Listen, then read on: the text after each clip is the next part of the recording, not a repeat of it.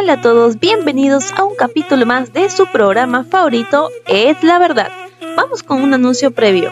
Este programa está basado en humor sarcástico para alegrar tus días.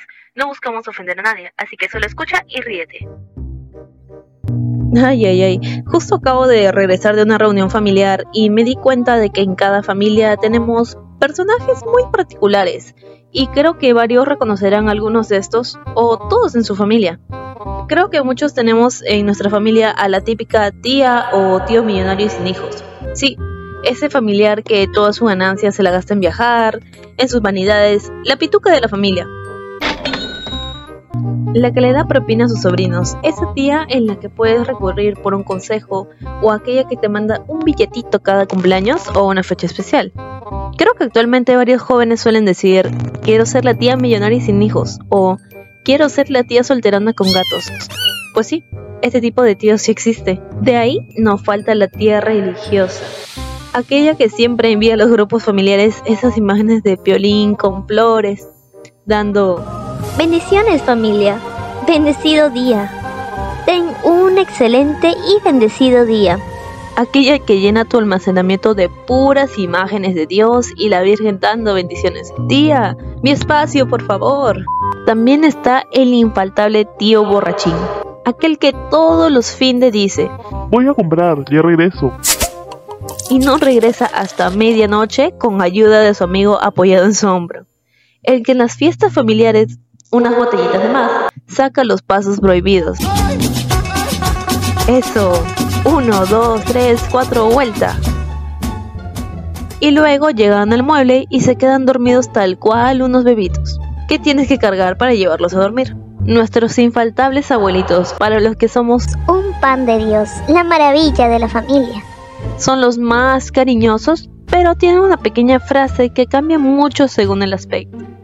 En mis tiempos y nos comienzan a mencionar todo lo que hacían en su pasado. Algunas ideas ya muy retrógradas para nuestros tiempos. También tenemos a los primos, que a veces se dividen en generación grande, que son de nuestra edad, con los que salimos a fiestas, como con pinches, los de nuestra generación, que paran grabando bailes de TikTok en la reunión familiar. Y también está la de la generación pequeña, los desmadrosos, los más pequeños que corren de un lado a otro de la casa, corre acá, corre para allá. Los que siempre lloran para obtener lo que quieren. Son muy amorosos, sí, pero también llegan a ser muy estresantes. También tenemos a personas más cercanas a nosotros, los hermanos.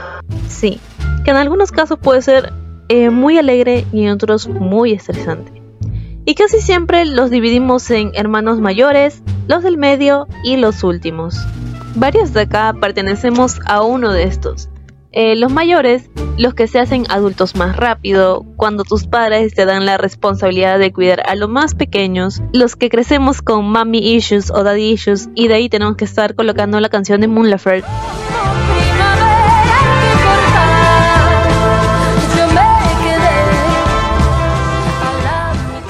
Son los que mandan a los más pequeños y a los que los padres eh, suelen mandar a hacer la mayor parte de las tareas de la casa porque los otros están muy chiquitos.